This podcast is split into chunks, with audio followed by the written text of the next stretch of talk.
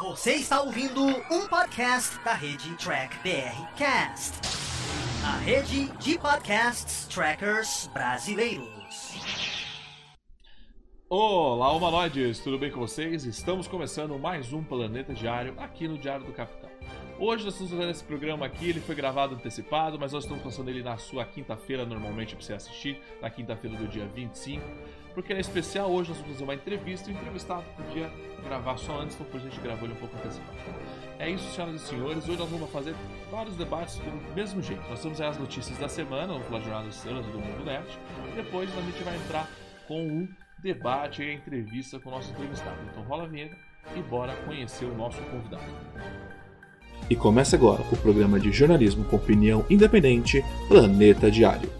Fala galera, Capitão Fernando aqui, dando uma notícia aí diretamente pro Planeta Diário. Gente, como o programa de hoje foi pré-gravado porque o grande Fernando Fernandes não podia fazer o programa ao vivo, tá? O pessoal gravou antes da notícia que Discovery chegaria no Paramount Plus Brasil. Então o Thiago pediu para eu vir aqui dar essa notícia para vocês, para não ficar deficiente, por respeito a vocês, o público. Então, gente, é verdade, amanhã, dia 26, o primeiro e o segundo episódio da quarta temporada de Star Trek Discovery vão estar no Paramount Plus Brasil. O StarTrek.com também falou que se você usar o código de desconto Star Trek, você vai ter 50% de desconto no Paramount Plus para quem assinar agora. E posteriormente, então, os episódios vão passar como passavam antigamente, certo? Com uma, um dia de atraso aqui no Brasil. Além de aqui, outros países da América Latina e pelo mundo que tem o Paramount Plus também vão ter Star Trek Discovery no seu catálogo. E em outros países da Europa vai, vai passar pela Pluto TV que é o aplicativo gratuito da Paramount, tá? Então tá aí Discovery passando pelo mundo. Agora, se as três primeiras temporadas vão estar e se a dublagem vai estar, a gente não pode afirmar, tudo bem? O que a gente sabe, tá? É que algumas pessoas dentro da Paramount de fontes não oficiais, que eu não posso revelar quem falou, algumas pessoas da Paramount Brasil não foram pegas de surpresa e sabiam que Discovery ia estrear, mas por outras fontes diferentes, me falaram que o pessoal do marketing e assessoria de imprensa da Paramount Plus Brasil foi pega de surpresa. Essa ideia corrobora com a ideia de que a Paramount não planejou e não roubou Discovery da Netflix, como é a narrativa que algumas pessoas estão colocando por aí, que a Paramount malvada roubou Discovery. Na verdade, como o Paulo Sega especulou aqui, a gente acredita que foi a Netflix que fechou a porta e a Paramount foi pega de surpresa e está correndo aí atrás, certo, do prejuízo. Mas não sabemos se as três primeiras temporadas vão abrir agora. Quanto à dublagem, a gente também não consegue afirmar se vai estar tá lá. Acredito eu que sim, porque eu escutei por fontes também que eu não posso revelar que a dublagem estava sendo feita antes mesmo da Netflix jogar a bomba. E de acordo com a explicação que o Roosevelt Garcia me deu, a dublagem fica vinculada ao produto e não ao canal que a fez. Então, acredito eu que vamos estar, tá, que vai estar tá completa e que vai ter a dublagem, mas a gente só vai descobrir isso, não vou colocar minha mão no fogo, mas isso aí vem com todos os indícios, tá? E independente de você gostar ou não, a gente reconhece que Star Trek Discovery tem seu público e que a Paramount Plus respeitou esse público, tudo bem? Como a própria jornalista Cecília Flash falou aí em entrevista essa semana, o importante é você não excluir as pessoas, porque sem você todo mundo tem o direito de participar da conversa, tendo opiniões positivas ou não. E olha que legal que é você poder dar sua opinião livre, porque vivemos num país que a censura é proibida e você tem todo o seu direito de falar e nós ficamos felizes por você, fã de Discovery, poder assistir aí. É isso aí, então eu vou ficando por aqui e falou, galera. Então vamos apresentar os nossos convidados de hoje. Hoje, começando aqui com o Paulo. Tudo bem, Paulo?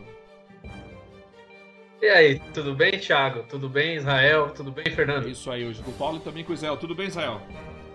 Opa, tudo tranquilo com vocês? Thiago, Paulo, Fernando?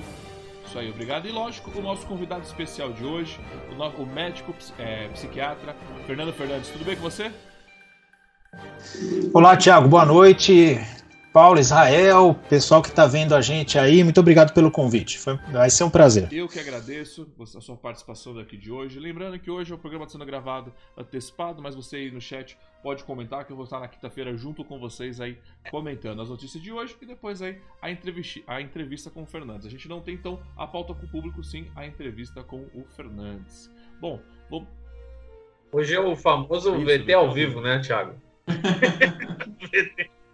Meter ao vivo, entra ao vivo pra eles, mas a gente Exato. tá gravando. Bom, vamos lá então, vamos começar então com a primeira notícia da semana. O Fernandes ele já acompanha nosso programa, ele já sabe, então eu vou dar a notícia e eles comentam, né? A primeira notícia que nós vamos dar hoje é que a atriz aí da Rafs de Star Trek Picard, né? Ela deu uma entrevista aí, ela comentou aí, como eu posso dizer pra vocês aí, como é trabalhar com o Whoopi Goldberg, como é trabalhar com é, o John DeLance que faz o Kill, né? Ela deu uma entrevista dizendo que é um pouco, é que é, não vou dizer que é difícil, né? Mas é muito legal, muito bacana. Mas assim, eu vou ser bem sério com vocês, já vou dar aqui a minha opinião. Ela falou que foi assim. É que ela não tem um gabarito, né? Do John DeLance, não tem um gabarito de uma Wolf Goldberg, né? Pra atuar. Então acho que assim, ela mais aprendeu do que. Acho que deve ter aprendido a atuar alguma coisa. Eu pergunto pra vocês: será que ela aprendeu a atuar ou não, senhoras e senhores? Porque ela falou que vai ter muitas surpresas pra Rafs no- na segunda temporada. Vai ser uma nova Rafs. Aí eu imagino, por que uma nova? Será que ela aprendeu a atuar? Melhor agora? Então vou lançar essa pergunta pra vocês aí. Vou começar com o Paulo. Vai, Paulo. Ela foi no AA de drogas, né? Só se foi isso. Ela renovou aí a sua condição. Sinceramente, eu não sei o que esperar disso aí, sabe? Eu acho que é só uma questão de divulgação isso aí. Notícia de divulgação, sabe? Não tem o que falar e eles inventam uma Concordo noticiazinha. Não há notícias de Star Trek, né? Quando tem, é porque saiu da Netflix. E vocês, El? Que você gostou da Raf? Você acha que ela melhorou, vai melhorar? Atuando com a Whoopi Goldberg aí na segunda temporada? A, a entrevista dela ali foi uma fala de Tiete, né? Mas ao mesmo tempo isso ali pra mim foi tudo muito falso.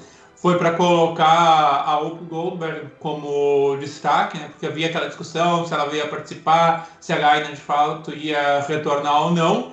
E vou para a linha do, do Paulo, só que o Paulo disse que ela foi no ar, eu já acho que não. Me parece que eles vão trabalhar com viagem temporal, né? Então acho que ela voltou de repente para o século XX, século XXI e está experimentando algumas drogas novas do século que ela não tinha usado ainda. Eu gosto que vocês conseguem estragar ainda mais o seriado. Talvez ela encontre justamente a Whoopi Goldberg já no nosso século XXI. Não, É mudança de hábito, cara. Será que ela vai dançar na igreja? Eu vou encontrar ela dançando na igreja? Eu, ia, eu, curti, eu curti esse filme. Fernandes, você, pergunta pra você. Você assistiu a primeira temporada de Star Trek Picard? Assisti, assisti. Ao contrário de outras séries, essa aí eu Você assisti. Curtiu? Não curtiu? Como Eu foi? assisti. Ah, cara, eu vou dizer o que eu curti, cara. Que minha esposa falou assim, pô, essa série aí não é igual aquela outra lá, essa aí é divertida, eu tô emocionada, quero ver o outro episódio. Divertiu a minha esposa, fez a minha esposa se aproximar um pouco mais de Star Trek. Eu gostei, né? Ao contrário de outro que afasta até. Mas enfim. Agora, sobre essa notícia aí, eu falo que é, isso aí é só pra dar clique, só pra dar, dar, fazer manchetezinha aí, entendeu? Uma vez eu tava no Hospital das Clínicas, quando eu era aluno ainda, né? Tinha um cara famoso lá internado, né? Não lembro se era político, o que que era. Aí eu soube que o Henry Sobel ia fazer uma visita, que era aquele rabino famoso, né? Que representava a comunidade aí judaica tal. Cara, ele foi lá, ficou dois, entrou no quarto, tirou uma foto foi embora. Entendeu? É pra isso, é pra tirar foto só e sair. Não significa nada isso aí, não. Ah, é, vai continuar a mesma coisa isso aí. Lembrando que a gente tá gravando o programa é ao vivo, então por isso o, o Fernando ele fica pequeno e cresce. Depende. Olha lá, da- ó, ficou grande, tá vendo? Ficou pequeno e ficou grande. Vai ser assim, ó. Não, tem que, tem que falar, ó, mandem a sua mensagem aí no chat que a gente não vai ler É, nenhuma. mas eu vou estar com vocês no ao vivo pra que a gente vai leremos conversar. Ah, é, é isso que eu ia falar. Se você discorda da minha opinião, escreve aí, tá? Eu não vou nem ler. Falou. Mas ó, é, depois dessa notícia trágica e ruim, nós temos uma notícia boa, uma notícia que eu quero saber de vocês, né? Star Trek é, Primeiro Contato, né, completou agora aí pra vocês os seus 25 anos. Porque a gente gravou, a gente tá gravando o programa no dia 23 de novembro, mas foi ontem, né, dia 22 de novembro, que estreou aí, né, no, no outono de 96. É, eu falei essa data certa? Falei, né? Não sei, agora foda-se. A questão é a seguinte: estreou, eu, pra- a minha opinião sobre o primeiro contato é o único filme que presta da nova geração. É o único filme bom que vale a pena você assistir e reassisti-lo. Eu acho que eu acho bacana que é um filme antigo, mas você bota numa televisão 4K aí, acho que o Paulo pode falar isso, e o filme ainda continua bonito, né, Paulo? Ah, cara, o filme continua bonito e a história é muito boa, né? Mas eu não concordo com você. Depois dos filmes da Kelvin Timeline, todos os filmes de Star Trek anteriores são magníficos. Inclusive, Não, eu acho que assim, vamos, vamos também ser corretos. Eu acho que assim, o, a- da nova geração, que eu- todo mundo tem esse filme para favorito, mas da nova geração, pra mim, o primeiro contato, eles conseguem balancear tudo num, num único filme. Entendeu? Eu acho, eu acho bacana. Tem até Picard de regatinha dando tiro, brother. Vamos lá. então, mas Mas, por exemplo, Generations. Generations até que envelheceu bem. Se a gente for pensar no que a gente viu depois, cara, de como são as mortes em Discovery, ou mesmo do, o Spock pulando da ponte lá nos filmes da, da, da Kelvin Timeline, igual um herói da Marvel, de um lado pro outro, pulando da nave. Não dá, cara. Generations é uma obra-prima perto Agora disso. vou inverter, vou falar com o Fernandes. Fernandes, o Generations é o seu favorito, não é? Você gosta desse filme? Completou aí agora seus 25 anos, bacaninha, né? Primeiro, Primeiro contato. Não, primeiro contato. Você está falando comigo dos filmes da nova geração? Você gosta desse filme? Você gostou desse filme? Não gosta do Generation? Generation não, caramba. Ô, oh, Generation é horrível esse filme. Ainda mais porque morreu numa ponte. É, o filme. O filme Primeiro Contato completou 25 anos. Você curtiu o filme ou não curtiu o filme? Não, não, curti sim, curti, curti sim. E, e Generations, é, sabe, sabe o que é legal?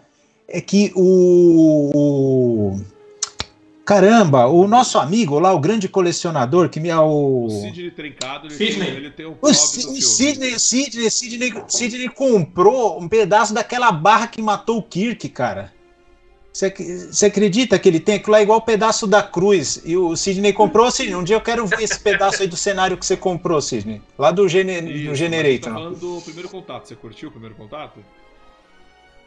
Não, é, esse eu curti, curti sim. É, talvez eu concordo com o Paulo, talvez seja o mais legal da nova geração, na minha opinião. Eu, não, eu falei que é o primeiro mais, o mais legal da nova geração. Paulo, é, o Paulo ah, foi você? É maravilhoso. Não, eu falei que era, mas é que eu falei que todos é o mais legal da nova geração, mas eu falei que todos parecem uma obra-prima perto dos filmes Sim. da Kelvin Timeline. Mas assim, é um filme bom e é um filme que quando eu paro pra assistir algum filme da nova geração, é o primeiro contato. E incrivelmente é o que mais passa na televisão aberta. Quando tá passando algum filme da nova geração, é esse. E você, Israel, sobre o primeiro contato? É, eu também concordo. Eu concordo com os dois. Eu concordo que o primeiro contato é o melhor da nova geração hum, dos filmes. É, eu consegui curtir, me divertir. Eu acho que talvez seja dos filmes uh, um dos que eu mais uh, assisti. Só perde para Ira de Khan, de fato.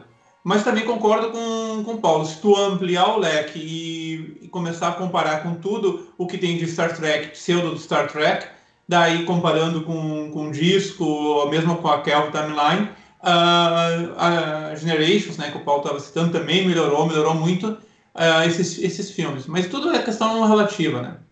Sim, mas aí parabéns pelos 25 anos do filme Generation. É um filme que eu gosto muito de assistir e reassistir. Primeiro contato. É, primeiro puta contato. cacetada. O filme Primeiro Contato. eu assisti no cinema esse filme aí. Respeita quem assistiu Exato. no cinema esse filme aí. É, isso, isso aí. Em respeito né, a quem assistiu no cinema, né? Eu gostaria de falar aqui agora com vocês, né? A próxima notícia que eu quero dar para vocês é que o filme o filme é o motion picture do primeiro filme aí que vai de Star Trek, né? Ele tá passando aí de novo aí para uma releitura, não uma releitura, eles estão refazendo o áudio porque ele vai ser relançado em 4K. E imagens sugerem que o ator que é uma versão do diretor, do diretor, do diretor, é, de novo vai sair uma versão e vai ter cenas diferentes. Vocês acreditam nisso? É uma, é uma matéria que tem no Track Movie, o diretor aí fez, tem umas imagens e sugere que ele tá mudando alguma coisa no filme. Então o filme, depois aí dos seus, cara, nem sei quantos anos, aí, depois de 40 anos, o filme da, da, da de TOS, 42, o filme 42. vai ganhar uma cara nova, um som novo, porque eu acho que Discovery não tá vendendo bem. Mas é só a minha opinião. E, pra, e a opinião de vocês? Vou começar com Israel. É, na verdade, minha, o que eu queria colocar foi a já cutucada que o Thiago deu. Né? Aí se fala tanto que o que tinha de Star Trek é passado, que isso não vende mais, que precisa renovar e tá aí descobre para provar isso. E daí, é, a cada momento, a gente vê resgates do, do que era o clássico, do que era o antigo, e esse está a prova, mais um indício aí com The Motion Picture, fazendo essas alterações. Eu fiquei curioso de, de ver como é que isso vai, vai sair. Eu não tenho TV 4K, mas de repente eu vou fazer uma visita, eu vou tomar uma cerveja lá com o Paulo e assistir com ele. A gente tem que fazer uma invasão na casa pode do Paulo, vir, lembrando. A Trecacom vai ser na minha sacada, já, já, já alugou o, como estúdio. Lembrando que o filme vai ser, vai ser lançado exclusivamente para o Paulo Monte Mais, que é assim, que é para todo mundo ver, né? O que, que você acha, o Fernando Fernandes? Você tem Paramount Mais, inclusive? Eu tô ressuscitando o Torrent a partir, a partir desses tempos aí. Eu tô, tô que nem o, o Paulo falou. Não, não, não tenha para mais, não, mas ah, com CG tudo pode acontecer. Vamos ver o que, que eles trazem de novidade aqui. E o que o Israel falou é verdade. Clássico é clássico e. E, e é o seguinte: enquanto não revisitarem os clássicos de, e, e fizerem a devida reverência e referência, é, vai, vai, vai ficar ressuscitando sempre, gente. Vai ficar ressuscitando sempre, a gente não vai cansar de ver por aí. Concordo com você. Eu acho que assim, eles vão sempre ficar nessa é, ressuscitando coisas antigas, né? Inclusive até relembrando para vocês a Playmobil, né? Lançou uma nave de Star Trek e é a clássica tudo TOS, né? É, soltou você, Paulo. Pode dar o seu comentário. Não, reza a lenda, ele falou de clássico, né? Clássico não tem favorito, então não tem filme favorito também. Eu acho que é, o, filme, o, o filme é sempre marcante para quem viveu naquela época, né? Eu não vivi, então eu sempre vi o filme 1 com um ar mais de desconfiança, mas hoje a gente tendo uma releitura e recebendo imagens novas, ou uma visão em 4K ficou muito legal. Recomendo que todos tentem ver, assim, porque realmente dá um impacto diferente do filme. Eu imagino que deve ter sido na época assistir esse filme no cinema, né? Deve ter sido bem emocionante para quem teve um hiato aí de Star Trek e nunca achou que fosse ver de novo. Então, acho que o impacto emocional para quem viu no cinema o filme 1 é, é maior do que todos, Sim, com certeza. Quem assistiu esse filme no cinema, como o Roosevelt, o o presidente da Nova Frota, o Luiz Navarro. Né? Luiz! Toda vez que eu falo mal desse filme, eles, eles batem em mim porque eles falam, eu vi no cinema, foi mal da prima. Eu falei, tudo bem, lá atrás realmente foi. Mas eu tenho a minha versão de meia hora que conta o filme igualzinho. Bom, é, a gente vai passar então para o nosso próximo tema, a gente vai ser debatido aqui. Nós vamos falar hoje agora de Prodigy. Prodigy, é, é, opa, Prodigy aí lançou aí, né? E ele já teve seu hiato. Então lançou os seus cinco primeiros episódios e agora ele vai entrar no seu hiato. É, eu gostaria de saber de, aqui dos nossos espectadores se alguém já assistiu ou não assistiu. Fernandes, você já assistiu Star Trek Prodigy alguma coisa ou nem, ou nem parou para ver? Tem som. É, tá sem áudio. Fernandes, você desligou o seu áudio? Ô, ô, ô Tiago, eu tô que nem aquela da Globo lá que foi narrar o Oscar e falou: ah, eu não posso opinar sobre não, isso, eu não vi bem. isso aí não. Não, mas, ô, Fernandes, é, eu sabia que você não tinha assistido, mas ó, a gente assistiu. Eu, particularmente, vou dar minha opinião. Eu curti Star Wars em Star Trek. Pela primeira vez eles fizeram Star Wars direito em Star Trek, né? E terminou, são cinco primeiros episódios. Eu curti os cinco primeiros episódios. E a minha único problema é, qual? Nós vamos ter agora aí mais quatro, cinco semanas, né? Sem Prodigies, né? Vai voltar, né? Só no próximo, né? Quando acabar né, os cinco também episódios de é, Discovery. Cara, eu acho isso é extremamente prejudicial para uma franquia, porque aconteceu isso com Superman, Lois, ele teve um hiato, é, o Superman veio com uma grande audiência, teve um hiato, entrou Supergirl, que era um produto que ninguém compra, tipo Discover, e quando voltou, voltou com baixa audiência, voltou fraco. As pessoas esquecem, né? O que, que, tá, que aconteceu nos outros cinco episódios? Então, pra mim, ficou, é, não acho que isso não é uma vantagem pra Prodigy, sabe? acho que a gente pode, pode, eles podem perder o público de Prodigy nessa. Da criançada tá assistindo e de repente sumiu, volta daqui, a galera vai esquecer, sabe? Eu acho. Não sei, é a minha opinião. Vou começar com o Paulo dessa vez. É, você sabe que eu, eu elogiei Prodigy no começo, né? Agora no quinto episódio achei mais ou menos assim, né? Já começa a ter um pezinho atrás, mas é aquela coisa, até tá legalzinho. É, é uma coisa que, dentre o que foi produzido até agora, talvez seja o melhor que foi produzido, né? Mas não chega a ser assim, uau. Mas é legalzinho, dá, dá, pra, dá pra se divertir. E vocês, Rael? É, é, é tudo uma questão é, relativa. É como a discussão de antes que vocês estavam tendo, se é, qual o melhor filme da, da nova geração, daí depois, ah, esse é ótimo, não, mas se tu comparar com Discovery, ele é muito melhor ou muito pior. E aí, da mesma forma, eu trato o Prodigy. Eu estou conseguindo me divertir, eu acho que está tendo uma produção legal. Em animação, os caras conseguem fazer bastante coisa mesmo. Mas relativo às novas produções, para mim, sem dúvida, o que tem é melhor sendo produzido. Aí eu acho que é algo que realmente é, pode trazer e apresentar Star Trek, é, ou pelo menos uma introdução de Star Trek, chamando a atenção que seria Star Trek para um público jovem, sem deturpar tanto como outras produções têm feito, como Discovery fez. É, da mesma forma, Lower Decks é algo que eu consegui ainda assistir, ter uma certa é, diversão, mas Lower Decks já faz uma deturpação muito grande do, do respeito que tu espera dentro de uma cadeia de comando dentro da frota e Lower Decks ali tu tem a saída, não tem tanto respeito à cadeia de comando, mas não são cadeia, não são oficiais da frota, conseguiu trabalhar um pouco em cima disso e, e para mim ainda tá, tá razoável. Vamos ver agora essa segunda fase se eles conseguem manter isso ou desanda. É, meu único problema mesmo com isso é essa, essa pausa pode ser um problema para a audiência, né? É, bom, é, sobre Proj, eu sei que o Paulo não curtiu, mas pelo menos na última frase, quando ela invade, eu sei que ela invade rápido, porque o cinema hoje tem preguiça de fazer uma cena de construção, né? Mas pelo menos, Paulo, ela disse a frase: Meu pai me treinou a vida toda para isso. Pelo menos ela disse a frase. Diferente da Ray, que não precisou de treinamento. Diferente da Michael, que não passou pela academia da frota, mas vai abrir uma academia da frota. Então, assim, pelo né? menos. É o clichê de novo de a mulher da cadeia sentar na cadeira de comando de novo, e aí ser a super heroína fodástica que recupera. É muito clichê isso aí. Já cansou, a gente já viu isso 200 milhões de vezes. Então eu acho assim, é, eu tenho medo do que vem a seguir. Por enquanto tá ok, tudo bem. Querem fazer o clichê pela enésima vez? Faz de novo. Mas eu, no segundo episódio, eu falei pra vocês: ó, vai acontecer Ô, isso. Paulo, vai acontecer isso. Discordo, discordo. Cara, isso aí pra virar clichê, para virar clichê, isso aí tem que entrar no literário, entendeu? Isso aí é, é, é uma modinha repetitiva atual. Para clichê, isso aí tem que melhorar, porque entende? Clichê, clichê é uma coisa consagrada pelo tempo, no uso. Pô, é clichê porque dá certo. Isso aí não dá certo e estão insistindo, é coisa nova, palhaçada. Só que é um, só que é um clichê de, de Star Trek. Você, você pegar todas as séries, né? Então, Discovery, a Michael saiu da cadeia e sentou na cadeira do capitão. Aí essa saiu também, estava presa lá na nave, você entrou na cadeira do capitão. Qual que era a outra, Israel, que você falou para mim?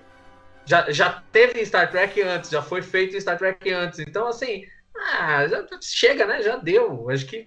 Mas enfim, tudo bem. Vai lá. Foi só o finalzinho do episódio. Vou, vou deixar essa. Daqui a quatro Beleza. semanas eu já Bom, esqueci. Agora a gente vai para a pauta do nosso momento nerd aqui de, do nosso programa, né? A gente lembra que a gente se foca em Jornada nas Estrelas na primeira parte. Na segunda parte, a gente fala das notícias do mundo nerd no geral. E as notícias do mundo nerd hoje a gente vai falar de 007, o filme aí que talvez possa dar um prejuízo, né? A galera aquele talvez, mas já deve ter dado prejuízo já que eles estão comentando, né? De 100 milhões de dólares pode ser o prejuízo de, de 007. Eu fui ver esse filme no cinema, gravei diversos reviews com o pessoal do Bondcast. Não, gravei um review só, a gente ficou 5 horas gravando review. Quero ver editar essa bagaça. Mas assim, o 007, depois eu passo aqui os valores para vocês, a gente tem aqui uma tabelinha tudo. Ele é um filme para quem fosse sentar e assistir no cinema, o filme é muito bom, mas quando você para para se perguntar, né, é, coisas, questionamentos do filme, o filme se torna uma porcaria, sabe? Ele é muito bom para ver, mas na hora que você faz os porquês, ele é muito ruim. E lógico, ele ele a galera, como pode dizer, sem tempo para morrer, mas ele morre, né? É uma coisa maravilhosa, né?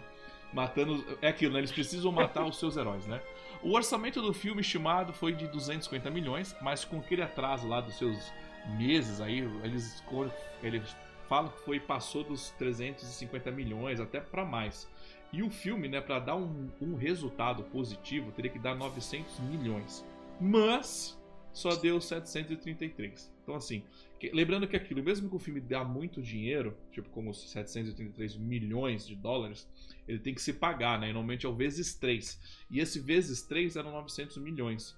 E ainda não chegou, né? Então, assim, um filme que deu muita grana, um filme que aí, o público em geral, tipo, de certa forma curtiu, os fãs mesmo não curtiram muito 007, mas ainda tá dando um prejuízo, né? E vai ser a segunda maior bilheteria, com certeza, porque quando lançar o Homem-Aranha, provavelmente vai explodir. Mas vou começar agora com Israel. Israel, e pra você? Você chegou a assistir o filme? O que você acha desses números aí de 007? É, eu não cheguei a assistir o filme, então só vou discutir um pouquinho sobre os números, na linha que o Thiago estava falando.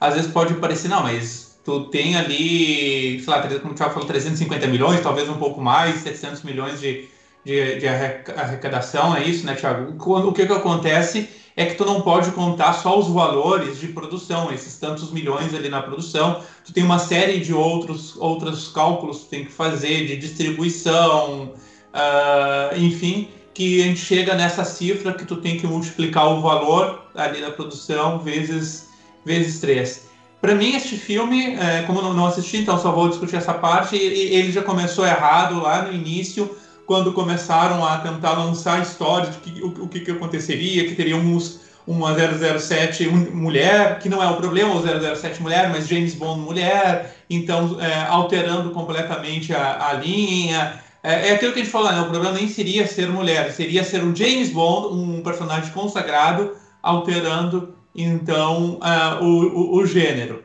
Enfim, mas é, o resultado que a gente está tendo aí, não, na realidade, não, não surpreende, porque tudo que nós já discutimos antes do lançamento do, do filme já direcionava que esse filme teria sérios problemas, inclusive de, de bilheteria, que ficaria aquém do, do, do esperado. Né? Só para confirmar, o, filme, o orçamento estimado aí vazado foi de 250 milhões mais 100 milhões para divulgar o filme, mais aqueles gastos, né? Porque o filme foi atrasado, né? Em, em é, acho que em mais de 12, né? 16, foi meu, o filme foi adiado um ano, isso foi extremamente prejudicial para o lançamento de um filme, né? Então é aquilo, aquela regrinha de 3. O cinema funciona com regra de 3.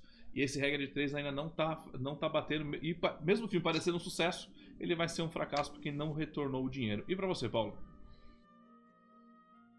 Então, eu acho que foi muito prejudicado pela questão da pandemia, né?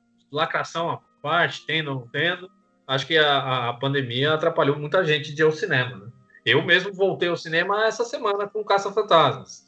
Então, assim, talvez eu tivesse visto o 007 se fosse num outro momento, se eu quisesse muito ver, ou se eu tivesse numa vida normal, sei lá, num shopping e falasse, ah, vamos assistir um filme no cinema, e, e aí tá lá o 007. Então, assim, acho que o filme foi muito prejudicado pelo momento, né? Mesmo eles tendo adiado um ano, ainda foi meio que sabotado pela própria pandemia, né? É, concordo com você. É, ainda mais teve todo aquele problema, né? Que o Israel comentou, vou passar para Fernandes, né?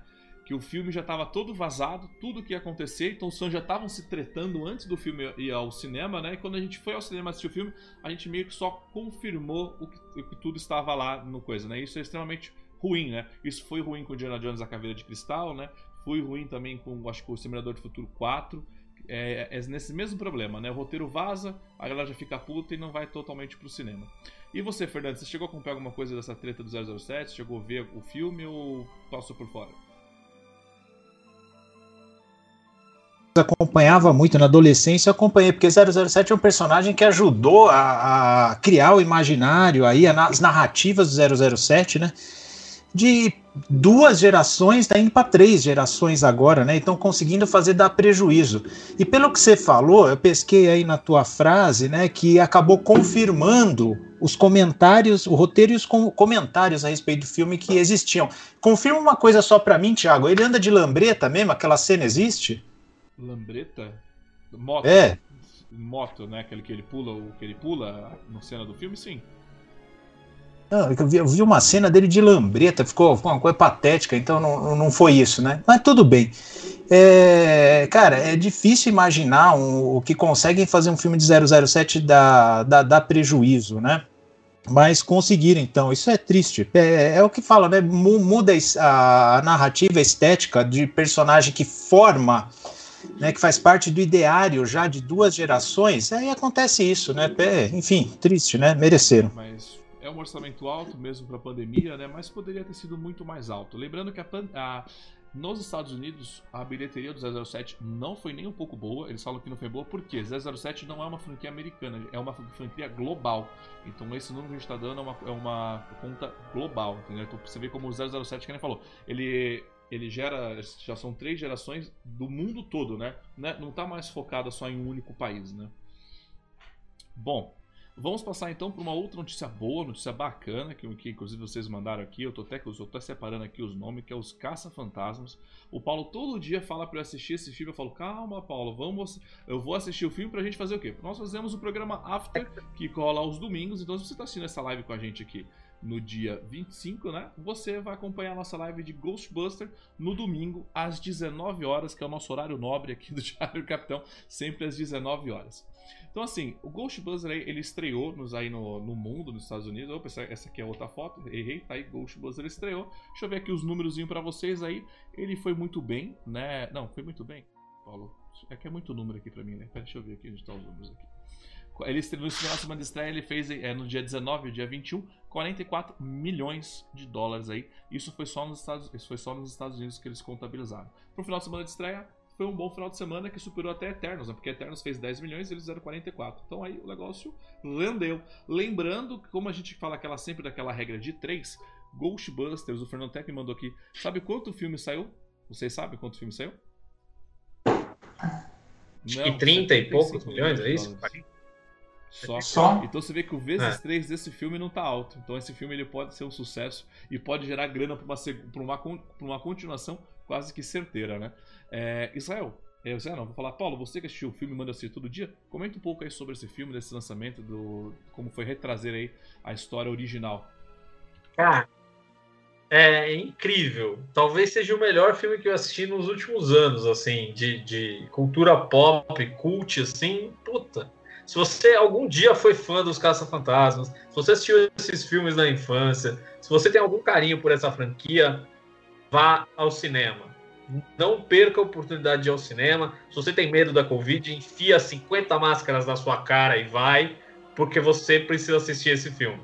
É isso, esse é o conselho que eu te dou, porque é uma experiência única, é uma experiência emocional forte e acho que que vai de certa forma conectar você ao passado. Se você assistiu esse filme quando criança, principalmente, vai conectar esse filme, esse filme vai conectar você ao passado talvez seja uma luz do fim do túnel aí para o cinema em Hollywood, né? Aquele cinema pop que a gente viu nos anos 80, sabe? Anos 80, 90, o auge ali, o golden age da TV e, e muitas vezes do cinema, com produções do Spielberg e tudo mais.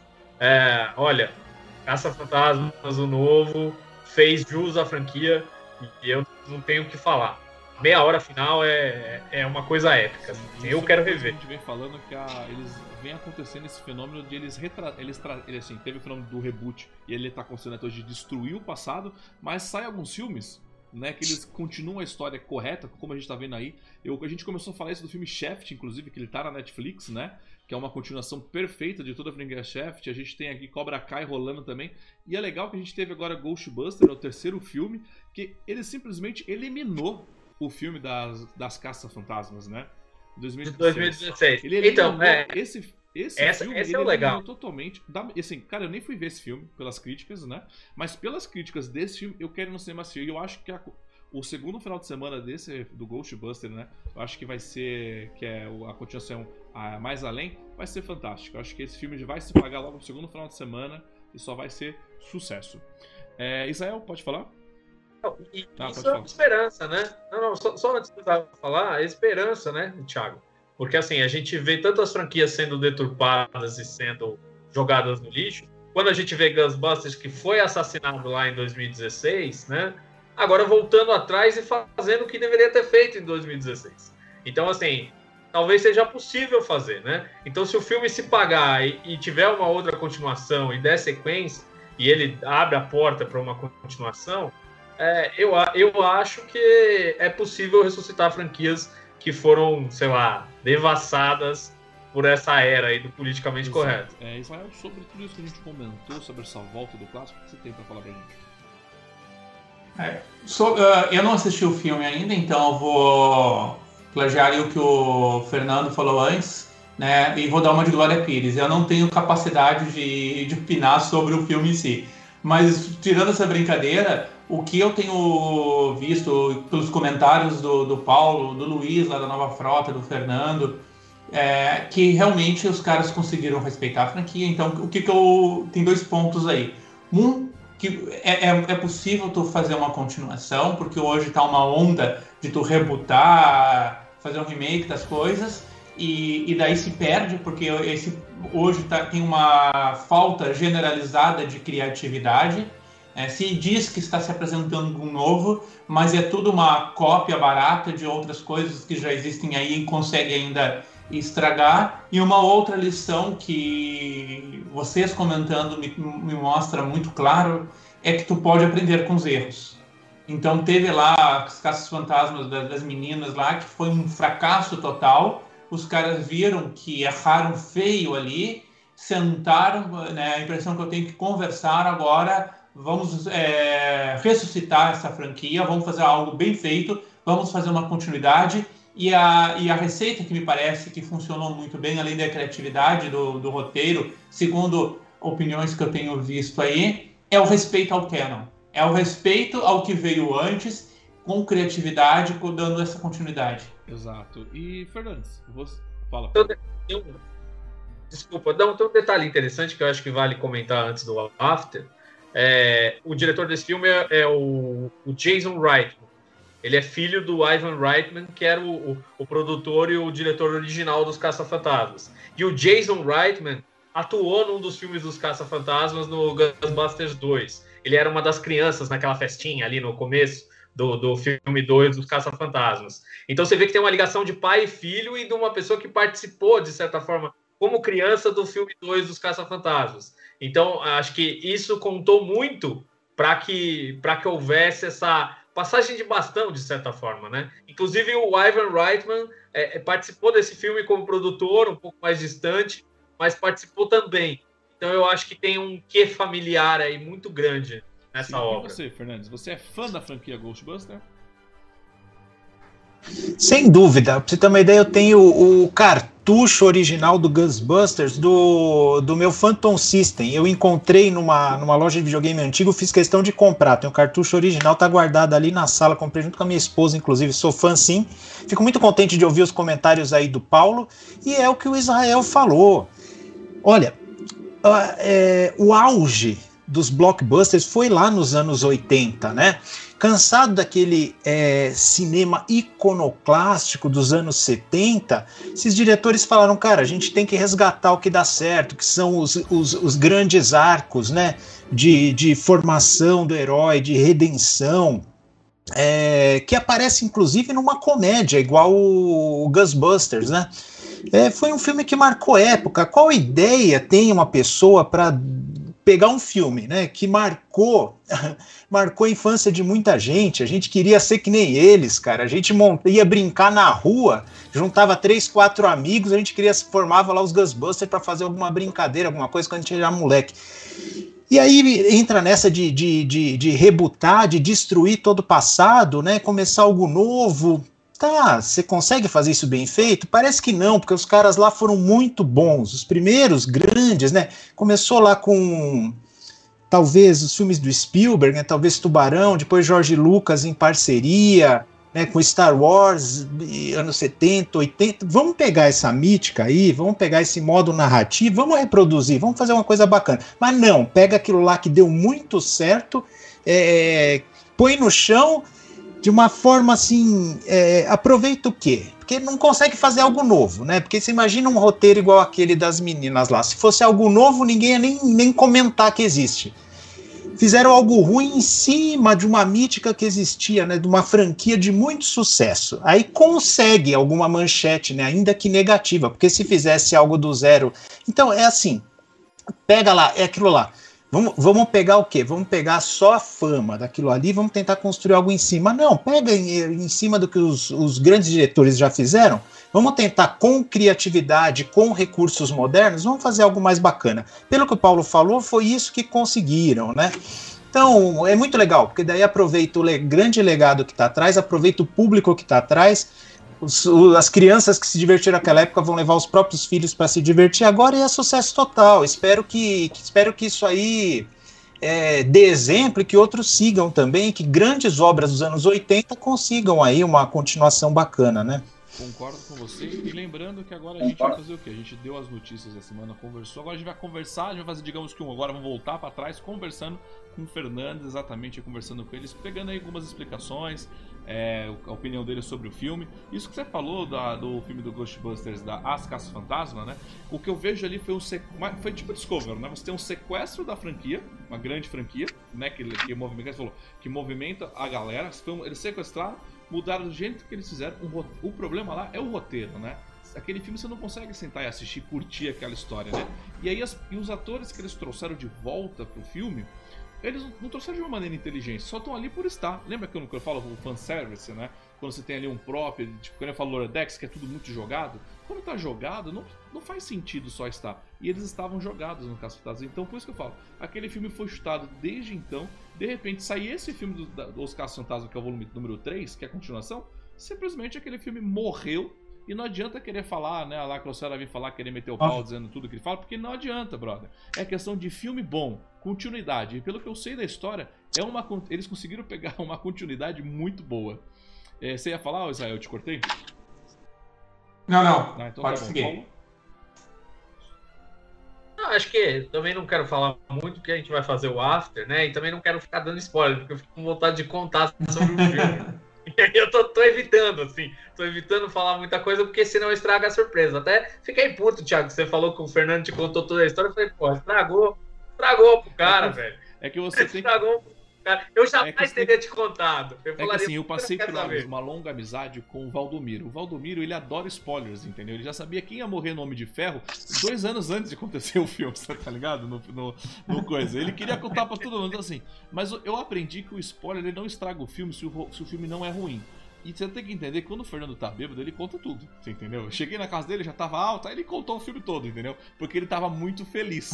Mas eu vou assistir o filme e lembrando, domingo agora, é, peraí, domingo agora, às 19 horas, teremos o programa After com a participação do Paulo, pra gente aí discutir. Vou ver se o Fernando pode participar também, mas a gente vai discutir o seu Ghostbuster, que realmente tá um sucesso. E agora a gente vai conversar um pouquinho mais com o Fernando Fernandes, fazer um bate-papo com ele aí, porque ele é um médico psiquiatra ele consegue entender um pouquinho mais de coisas, então a gente vai perguntar algumas movimentações para ele. Inclusive, se você é louco, tá batendo um pouco ruim da cabeça, é com ele que você deve ligar, né? O canal dele acabou de bater mais de 100 mil inscritos, é isso, Fernandes? Foi, foi. É, é, bem facinho. Na lupinha de busca do YouTube, psiquiatra Fernando Fernandes. Eu falo de é, comportamento, saúde psíquica, saúde emocional, bem-estar. Então, passa lá, deixa uma pergunta, deixa uma suge sugestão de tema se você tem interesse nisso. Ô, Fernando, se, se, apresenta aí, diz como você foi parar nessa profissão, o que, que te despertou. Acho legal você dar uma introdução sobre você para o Fernandes falar, só para colocar mais um ponto que o Thiago deu o currículo dele, psiquiatra, tudo mais. E o Thiago, né, é, trabalha com cosplay, é o Superman brasileiro. O Fernando é o Spock brasileiro. eu... É verdade, eu tenho uma foto com o Fernando, eu de que ele descobre.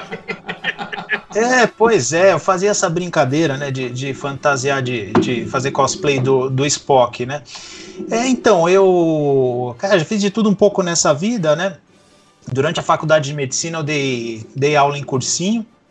Essa talvez foi a minha profissão mais longeva, porque durante a faculdade eu já dava aula em cursinho, né, era professor de física, é, meu gosto por ciência me levou à ficção científica já quando era moleque. Meu irmão mais velho assistia Star Trek, eu peguei o gosto, o gosto por, por isso, né? É, sempre, muito antes de ser legal ser nerd eu era, mas na verdade quando nerd era zoado, não era, não era muito uma opção. Hoje em dia o pessoal faz essa opção, na verdade era uma coisa que aconteceu na minha vida, né? Eu gost, tinha, gostava daquela. É, enfim, tinha aquele go, gosto, gostos tipicamente nerds, né? É, então, foi coisa que me acompanhou. Então, Star Trek, cultura, cultura pop, é, gosto por ciência, fiz colégio técnico em eletrônica. É, Para me manter na faculdade de medicina, dava aula em cursinho de física.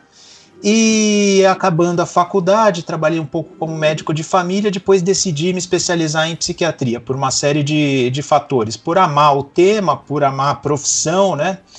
É, e essa é a profissão que eu levo assim a, a todo vapor hoje, né? né? Que lógica, é. você passa remedinho se a gente precisar?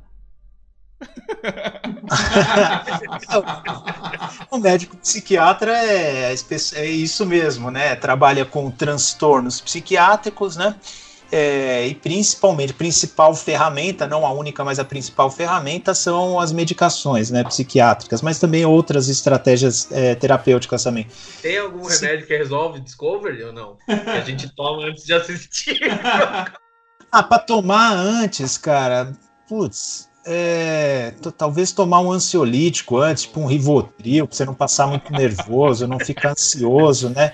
Eu, eu fiz o melhor, que é abstinência. abstinência, né? Eu vi a primeira temporada, falei, ah, não, até aqui cheguei, para, deixa essa palhaçada pra lá, tanta coisa boa pra ver, Então, aí eu, eu nem vejo. Pra Discovery eu recomendo isso, abstinência.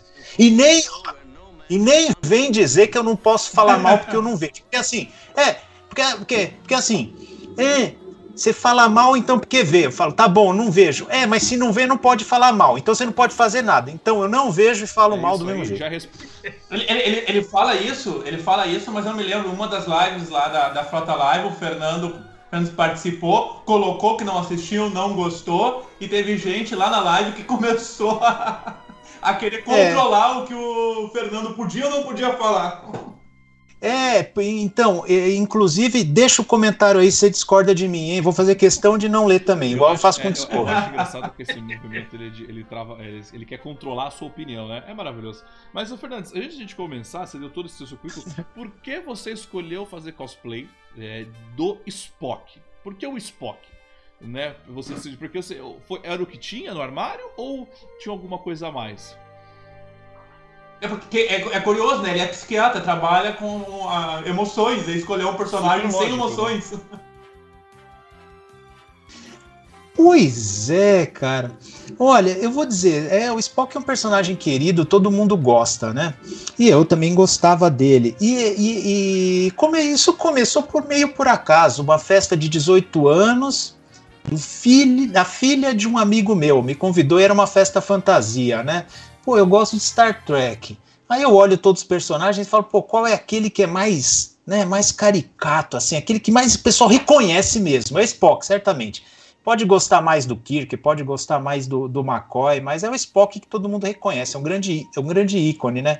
Vou até pedir para minha esposa trazer meu kimono aqui. Tem um negócio para eu mostrar. Amor, traz o kimono para mim, o preto. Eu acho engraçado isso, né? Que a pessoa fazendo cosplay. É, o, que, o que reconhece Star Trek? É o Spock, né? E, e até hoje, né? O Spock fazendo a mãozinha, não importa onde você está, o que você está fazendo, se você tiver de Spock, as pessoas sabem que você é de Star Trek. Inclusive, quando eu, fazia trabalho voluntário de, com uniforme de comando, as pessoas falavam: Olha o Spock! Eu falei: Pô, tá certinho! Acontece. Ô, época engraçado, época de eleição, os políticos eles viram tudo, né? Aí eu soube que o, o, o Ciro recebeu do marqueteiro dele essa instrução para ele que o mundo nerd, os jovens, tal. Aí ele virou gamer, diz que ele tá jogando computador lá, gamer. Aí ele colocou uma camisa azul e fez assim, né? Fez assim. Aí o editor pôs um símbolozinho da frota aqui na camisa azul. ele achando que era o Spock. Meu kimono tá molhado, tava lavando. Ó o meu pet que eu fiz.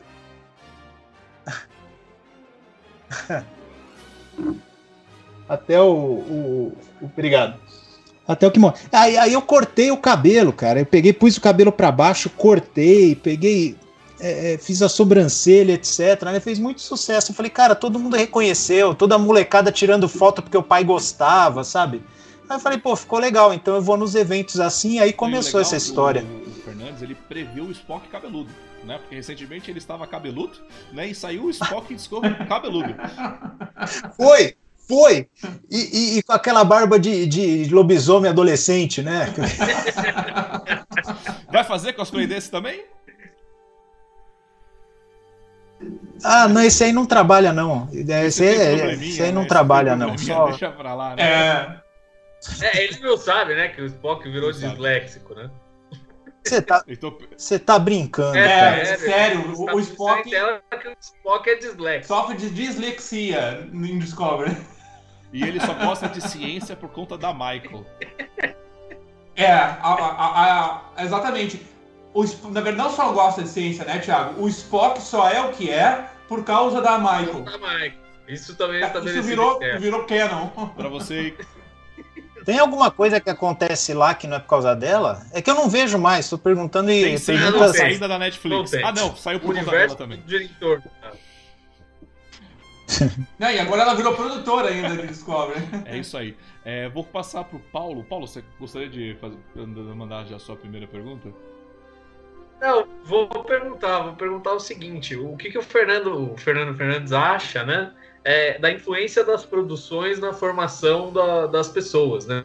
Na formação do caráter, principalmente em, em crianças, jovens, né? Porque a gente vê uma, uma, uma tentativa de, de, pregar coisas em produções atualmente, né? De passar valores é, é, e ideologias que são um pouco diferentes da nossa época, que era só só festa, né? Era só pipoca, filme de pipoca. Hoje a gente vê é, que é, essa mensagem política ela é muito embutida dentro dos produtos. Então, o quanto isso influencia na formação da, da, das crianças? Você deve ter uma noção aí pela questão psíquica é, não mesmo. Só isso, né? Você também é professor, né? pois uma, é. Você vê isso na sala de aula, né? Não, não, sem dúvida alguma, Paulo. Só permite discordar de uma coisa. Às vezes aquilo que era só pipoca para a gente não é bem assim. Porque, por exemplo, vamos pegar uma franquia que é todo mundo unânime aqui, que é a, pelo menos a trilogia inicial do Star Wars, por exemplo, né? O que, que a gente via ali? Um jovem, né? Um jovem vindo de um lugar humilde, com as suas fragilidades, buscando saber quem era, né? Encontra nas referências antigas, encontra, né, não sabe, um caminho a ser trilhado, ele é impaciente, ele tem muito o que aprender, ele se precipita em testar as suas habilidades, dá tudo errado, ele volta, retrocede, vai aprender, se dedica, tem um arco de redenção nisso, né? Tem um reencontro com o pai, com a família. O que pra gente era só pipoca, Cara, isso foi criando um arcabouço na nossa mente, na nossa estrutura emocional, para coisas boas virem em seguida e a gente entender isso de fato. Então, não foi. A gente achou que era só pipoca porque a gente se divertiu pra caramba, né? O Retorno de Jedi, quando eu fui ver com meu pai no cinema, eu sou grato até hoje por isso. Eu tenho uma boa recordação do meu pai me levar para ver o Retorno de Jedi no cinema. Tem lá os Ewoks e tal, né? É é, é, é, aquilo que pra gente era mera diversão já formava um arcabouço bacana pra gente. Lá tem elementos maravilhosos, né? Tem elementos mitológicos, arquétipos importantes lá. A gente vai aquilo lá, a gente absorve de uma certa forma, né? Como eu, eu, eu ouvi de um clérigo uma vez, ele falava assim: aquilo lá monta, é como se fosse aquele armário de ferro que tem nas empresas que vai montando, põe uma prateleira, põe outra, põe outra.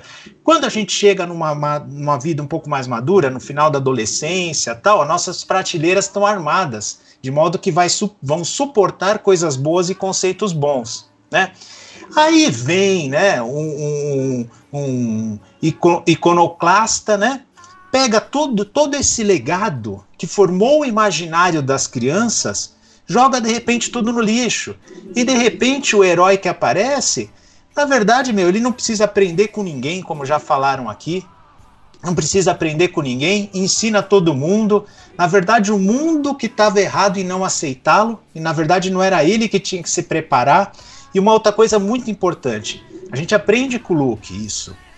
É, ele, eu tô pegando um personagem como exemplo, tá, Paulo? Claro. Um personagem como exemplo. Você pode ver vários. Esse, esse, esse arco narrativo, ele acontece em diversos, diversos, diversas grandes obras do cinema que formaram o nosso imaginário, né? Outra coisa interessantíssima, né? O mal, o mal tá, o mal tá fora das pessoas hoje. Enquanto a gente pegava os heróis antigos, na verdade, eles tinham que se formar e se fortalecer para combater o mal, inclusive dentro deles. Então, o que está se formando? Está formando uma geração né, que vê o quê? O herói é herói por ser aceito do jeito que ele é, o mal é alheio a ele, eu não preciso me preparar contra o mal. Né? Agora, quando uma arte vira mera propaganda, isso é isso que tem gente que não entende, Paulo. Quando uma arte vira mera propaganda, perdeu profundidade simbólica, pode ter certeza, porque a propaganda é, é, perde aquela profundidade simbólica, aquela narrativa. E uma personagem como a Ray, por exemplo, mas, mas nem um, um arquétipo é, narrativo pode, pode. Quem se identifica com aquilo, cara? É, é uma pessoa que não aprende nada com ninguém, ensina todo mundo, é melhor que todo mundo e mimada. Não, ninguém, ninguém se identifica com isso. E a, a, você falou da parte política, né? Cara, uma coisa que os jovens não entendem. Colocaram na cabeça deles que a arte tem que ser propaganda de política. E não é isso. É lógico. Se a gente pega qualquer arte, quer influenciar outra pessoa, nem que seja influenciar as emoções, quer formar um arcabouço nessa outra pessoa. Então, nesse sentido, de influenciar outras pessoas, né, toda arte tem um, é política. O problema é quando vira uma politização e uma mera propaganda. Aí que está o problema, e que eu acho que fica muito chato, fica muito escancarado, e, e são artes que vão ficar no tempo. Ficam no tempo, né? Se a gente pegar aquelas artes de propaganda soviética, por exemplo, que eram estritamente propaganda do regime. Quase tudo ficou no tempo, muito pouca coisa se aproveita do ponto de vista apenas técnico, inclusive, né? Falei demais. Eu, eu concordo com isso. Não, só deixa, só deixa eu fazer um contraponto, porque eu concordo com isso que ele falou. É, eu fiz a pergunta focada na pipoca, porque coincidentemente hoje eu assisti uma entrevista do pessoal do Brasil Paralelo falando sobre o documentário deles chamado A Sétima Arte que eles fazem essa análise da mudança do cinema e da mudança do cinema para uma coisa mais para o lado da propaganda mesmo, propaganda ideológica. E o que, que eles colocam ali, ou o que, que eles estavam falando nessa entrevista, né? Eu não assisti ainda o documentário, acho que são sete episódios. Mas ele, eles falam exatamente de que antes havia um consenso na sociedade né, sobre os valores. Então, o bem era o bem o mal era o mal. E hoje a gente vê uma deturpação desses valores muito grande, e a gente vê exemplos, por exemplo, de anti-herói. Então a gente vê, sei lá, o filme do Coringa e o Coringa sendo exaltado como se fosse um herói. Então essa separação dos valores positivos e negativos, é, hoje, hoje ou não existe ou tem uma contradição muito grande. Então é, eles fazem esse contraponto nesse sentido e eu achei bem interessante, né? Mas eu concordo com você que isso formou os nossos valores e é por isso que a gente tem tanta repulsa a essas produções que são propagandas de valores que não, não, não, não identificam conosco e nem com o que a gente gostaria de passar para filhos, irmãos, netos, enfim, o que for. E Paulo, e se fosse uma propaganda bem feita, com algum valor simbólico, você vê que a tem coisa que você olha e fala, cara, tá propagando um valor que eu não, não concordo, mas foi muito bem feito, tem uma narrativa boa, diverte, sei lá, qualquer coisa, mas é, muitas é propaganda pela propaganda e sem profundidade narrativa nenhuma. E aí a, a, obra é julgada, assim, não é pela sua qualidade narrativa, não é só pela sua qualidade técnica, pela atuação ou por que quer que seja, é pela mensagem que pretensamente ela quer passar, né? Então, qual mensagem pretensamente querem passar com a Ray daquele jeito? Ah, que a mulher é forte, autossuficiente, chega onde quer. Tá, concordo com tudo isso. Mulher é forte, mulher pode ser autossuficiente, mulher pode chegar onde. Autossuficiência, enfim, questiono, mas mulher é forte, pode chegar onde quer. A minha esposa é uma das mulheres mais fortes que eu conheço, eu amo ela, adoro ter ela do lado, uma mulher forte como ela. Né? Ah, então se a obra defende isso, se a Ray simboliza isso, então criticar a Ray só pode ser algo reprovável, algo de alguém que vive do passado, né? De um, de, um, de um saudosista, de um passado que não existe mais, e a gente está vendo aqui que não é isso, não é isso, né? É, coisas que formaram o ideário de forma bacana quando a gente cresceu, a gente não quer ver sendo deturpada desse jeito, de uma forma. O Tiago usou um termo que eu esqueci, mas é de uma forma como se fosse um. É um oportunismo. É, apro, a, aproveito. Roubaram, é aquilo, aproveita o prestígio que aquele tema tem, né?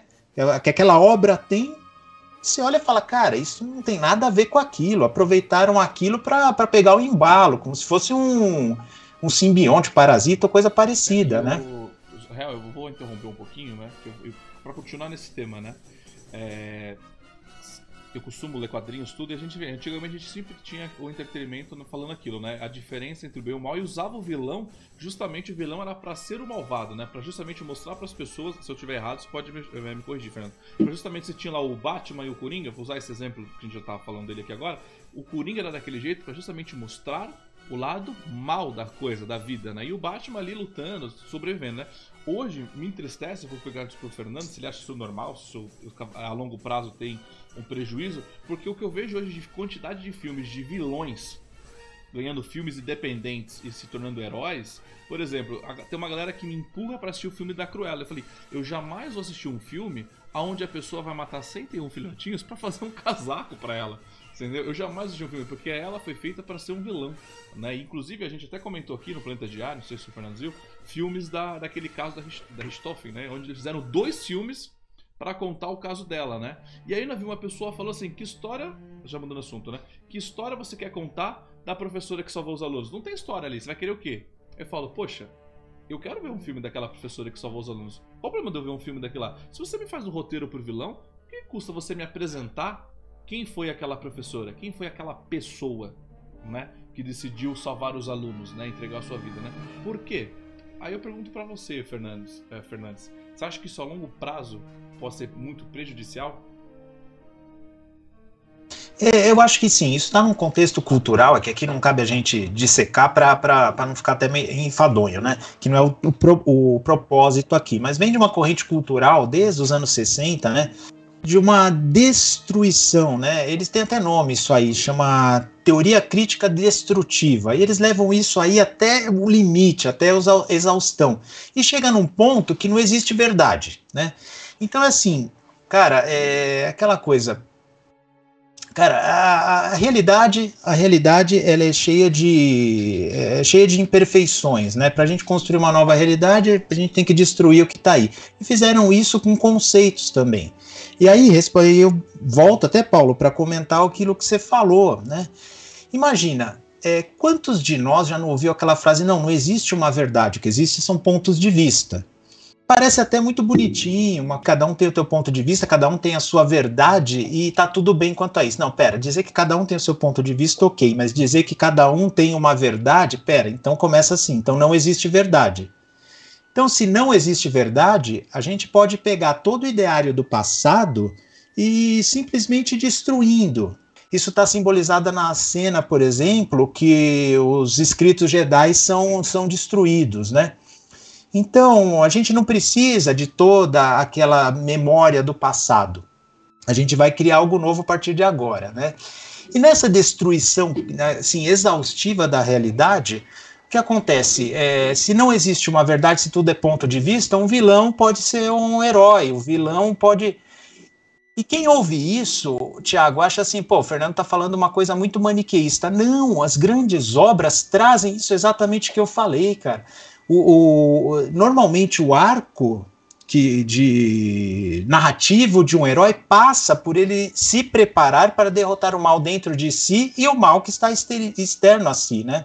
O, talvez esteja muito simbolizado, por exemplo, na narrativa do Frodo, por exemplo, no, no Senhor dos Anéis, né? No, na última hora ele sucumbe ao, ao anel, né? Então, é, é, isso que eu, que, eu, que eu acho estranho, gente, que não se perceba e que leva a gente a repudiar um pouco esse tipo de coisa. Chega um ponto que esgota, né? E esgota, né? Esgota, esgota você, exatamente. Israel, tem alguma pergunta é, nesse meio? Uma pergunta mais descontraída? É, não diria descontraída, é uma pergunta mais chorosa, vamos dizer assim. A gente estava falando, mas até agora a gente comentou muito da influência né, da, dessas novas produções em cima do, do público. Uh, o Fernandes não assistiu o Discovery, mas ele deve assistir a primeira temporada. Acho que na primeira temporada a Michael já começou a chorar em todos os episódios. Daí tem a segunda e a terceira temporada, que eu arrisco dizer, se não quase todos, em todos os episódios, a Michael chora, então, e mais uma vez durante todo o episódio. Agora tivemos a estreia da quarta temporada. Alguns dizem que na, na estreia ela não chorou, mas tu observar a última cena, ela tá com lágrimas nos olhos. Então, mas por que, que eu tô colocando essa, essa história do, do choro? Eu fico imaginando você dentro de uma nave estelar que tem uma organização é, militar numa situação de risco e de repente você percebe que está numa em alto perigo. Você olha para o seu capitão e o seu capitão está em prantos, chorando. Imagina a confiança que tu vai ter nesse, nesse, nesse capitão. Mas agora voltando à, pergunta, quando a gente leva isso em muitos debates aqui e em outras lives, o pessoal é, nos critica dizendo ah isso é a sensibilidade dela, porque isso representa atualmente as dificuldades e as sensibilidades da pessoa. Então a minha pergunta é: choro é sensibilidade, de fato? Claro, até talvez possa ser. Ou choro pode muito mais representar descontrole emocional e que esse descontrole emocional, eventualmente, se tu tá num cargo de comando, tu precisaria de um, de um tratamento. Essa é uma boa pergunta. Pode ser as duas coisas, né? Pode ser as duas coisas. Eu. O, nem todas as lágrimas. É... Gandalf já falava, né? Nem todas as lágrimas são ruins, né? Ele fala isso na despedida dele do. Quando é, nos Portos Cinzentos, né? Quando o Frodo vai ser, se despedir dos amigos dele. Então, lágrima pode ser um sinal de fortaleza, né? Essa aí tá nas. Até nos evangelhos tem lá o momento que Jesus chorou. Então, nem, nem toda lágrima é sinal de, de fraqueza ou descontrole. Isso vai depender muito do, do contexto, né? Certamente numa nave estelar, uma capitã chorando a todo momento não vai passar tanta segurança assim. É, se ela precisa tratamento, eu não sei. Mas olha, grandes personagens femininas mostram uma sensibilidade enorme, né? Eu acho que isso poderia ser, se fosse uma, um, um arco de aprendizado, né? O choro pode fazer parte disso, né?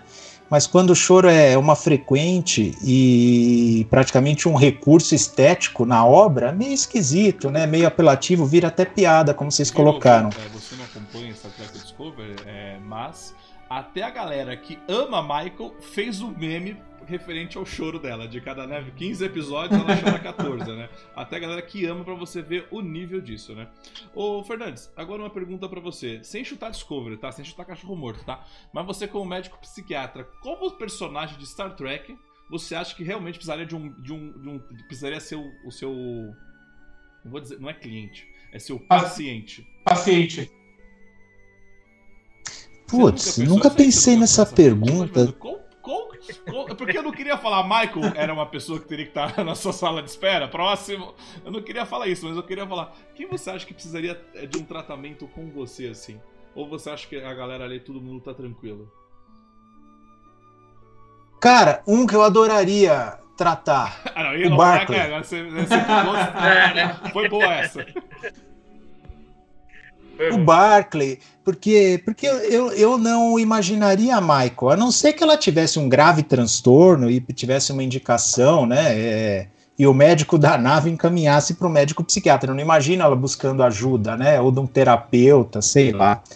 Mas o Barclay seria um, um, interessante, porque ele é um cara que tem potencial, não desenvolve plenamente o potencial dele justamente por insegurança, né? E uma pessoa insegura e com as fragilidades que ele sabe que tem, buscaria ajuda. Então ele seria um cara que eu adoraria ajudar. Até porque se você fosse atender a Michael, a Michael ela ia falar que você não, é que, que ela ia te, na verdade ela ia te dar uma, ela ia chorar e falar que você não pode falar o que ela deve fazer ou não. E ela ia pegar o seu bloco de receitas e passar o próprio remédio dela. Tô ligado, a Michael é assim. Ela fez isso no último capítulo aqui da, da quarta temporada. Não, a Michael ia entrar no consultório do Fernandes e dizer assim: o Fernando ia perguntar: o que, que tem para dizer? Resposta da Michael: você está sentada no meu lugar. Provável. Bom, é, Paulo, você quer fazer mais um bate-papo, mais alguma conversa? Vamos lá, eu quero fazer uma pergunta pesada aí pro, pro Fernandes, e é o seguinte: é, eu vejo muitos psiquiatras falando dos problemas que os jovens têm hoje em, em, em lidar com as coisas e tudo mais, é, é, inclusive altos índices de, né, de todo mundo sabe o que, enfim, eu não posso falar a palavra por causa do YouTube, mas o Fernandes entendeu e você aí também entendeu, né? Eu acho que é, a vida é uma coisa preciosa aí para gente para gente lidar. Mas por que que esses jovens estão sendo tão pressionados e por que eles têm esses altos índices disso aí?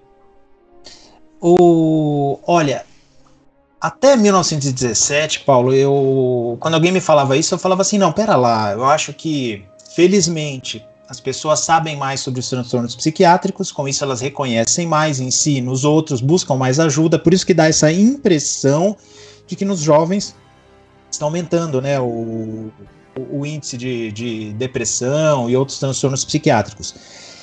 Porém, em 1917 saiu um. Desculpa, é, 2017 saiu um estudo americano populacional gigante todos os estados americanos, população bem diversa, e aumentou realmente a prevalência de depressão, né? É, foram pesquisar assim, pô, quem será que aumentou? Qual grupo que está mais exposto a isso? Homens, mulheres? Não, mulher tem o dobro de depressão que homem, mas isso não diferiu. É, isso aí sempre foi assim, continuou. Tá, entre ricos e pobres, cara, não teve diferença. Entre pessoas com mais ou menos escolaridade, não, não teve diferença. Cara, onde foi o aumento então? O aumento foi em adolescentes e adultos jovens. Então, realmente, algo na formação dessa geração aument... É, diminuiu a resiliência deles, de alguma forma, né? E aí se aventa um monte de hipótese, né? É, fala assim, ah, mas rede social. Falei, cara, tá, é, é, é, ruim, né? Atribuir a uma tecnologia o aumento da prevalência de depressão nessa população mais jovem, né? Aí fala assim, não, é por causa que, que, que é, eles estão mais expostos, é, é, exigido muito deles, enfim, começa, eu, sabe, eu vejo uma série de explicações que eu olho assim, cara, isso não diferiu de uma geração para outra, né? O que diferiu dessa geração, na minha opinião, foi algo na formação deles, Paulo, né? Na formação emocional deles, no início da infância, né, início de, de, aí desde a infância até o início da adolescência, que tornou-los me, menos resilientes às frustrações, estressores e adversidades normais da vida. É muito fácil, Paulo, perceber que algo está acontecendo em medicina, mas perceber, mais assim, discernir as razões e os motivos, as causas é sempre muito mais difícil. Teve até uma entrevista da Veja que eu. Uma matéria da Veja que eu participei. Eu estou até vendo aqui, é, agora eu não vou achar. Mas foi uma daquelas três matérias que fica em cima da Veja assim, sobre o aumento da depressão em adolescentes, né? E eu bati na tecla o quê? Que algo na formação deles diminuiu a resiliência, né? Eles falaram, por exemplo, de é, a, a, repórter até me mostrou um estudo que mostrava assim que pessoas que têm mais comportamento depressivo de risco, né, de fazer uma auto lesão, é, ficavam muito na frente de tela. Portanto, é a tela que causa o problema. Eu falei, cara, eureka! Sabe o que você acabou de descobrir? Que um jovem em depressão ele tem uma maior tendência a uma atividade passiva, que é ficar na frente de uma tela, ao invés de uma atividade bacana, ativa ao ar livre por exemplo, né? Então, muitas vezes, coisas que acontecem juntas não quer dizer que uma é a causa da outra, uma explica a outra, né? Então, pode ser que estejam no mesmo que a gente chama em medicina de mecanismo causal. Cara, a pessoa em depressão vai ficar mais na frente de uma tela, mas não é a tela que causou. Enfim, vai ser algo que os pesquisadores no futuro, estudando essa geração entre as inúmeras particularidades dessa geração, uma das coisas que vai ter que ser discutida é isso, né? O que os tornou mais frágil para o adoecimento psiquiátrico. De fato, existe isso. Na minha opinião, é óbvio que foi alguma coisa na formação deles. O que exatamente vai ficar para os pesquisadores nos próximos anos descobrirem. Caramba hoje a gente está tendo uma palestra, né? Caramba! Impressionante. É, você, é, vocês querem finalizar com mais alguma pergunta? Israel, você quer finalizar com mais alguma pergunta, alguma coisa?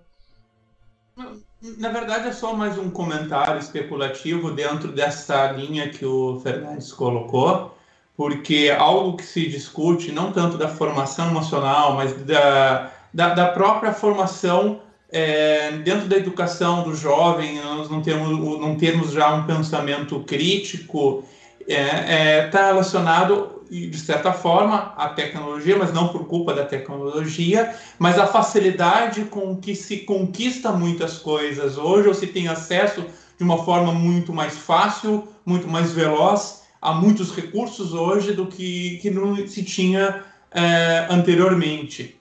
É, a, gente tem, a gente até costuma brincar aqui no, nos bastidores, a gente fala, na, na minha época eu sofri bullying, uh, e mesmo sofrendo bullying, eu acabei tratando de uma forma bastante tranquila com isso. Claro que tu tinha as pessoas que tinham mais problemas, outras é, menos problemas, mas hoje parece que um bullying de uma menor grau parece que afeta de uma forma muito mais intensa no jovem. Inclusive tinha aquele meme que aparecia um jovem né, na Segunda Guerra Mundial, então jovem de 18 anos, voluntário para lutar na guerra. E hoje um jovem de 18 anos em prantos falando, palavras me machucam. Então, é, essa diferença de acesso, de facilidade de aquisição dos recursos faz com que quando tu tem uma dificuldade um pouco além do, do normal, parece que isso afeta muito mais. Eu não sei, claro que eu estou apenas fazendo uma grande especulação, mas é algo que a gente muitas vezes discute aqui.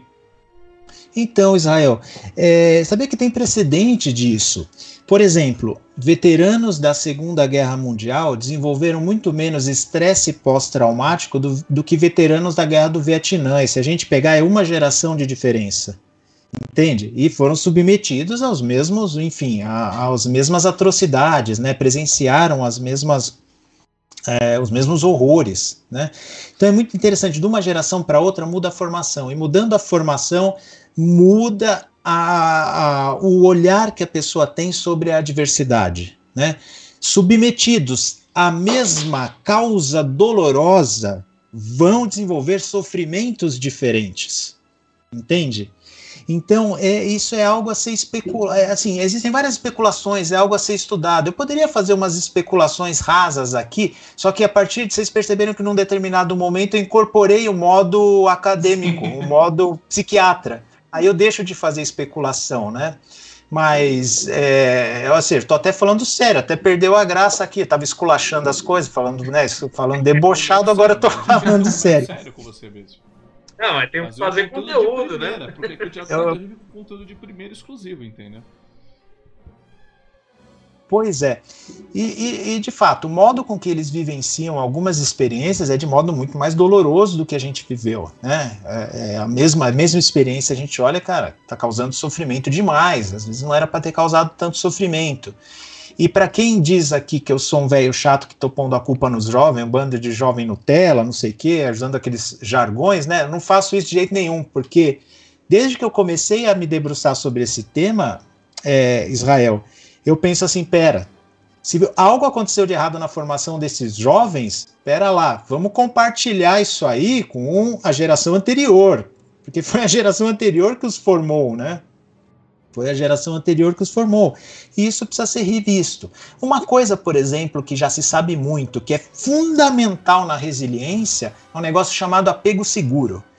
Que é o quê? Aquela coisa que desde a mais tenridade, sabe, o bebezinho que está chorando porque a fralda está suja, ele sabe que ele vai ter um amparo e um apoio para resolver aquele problema.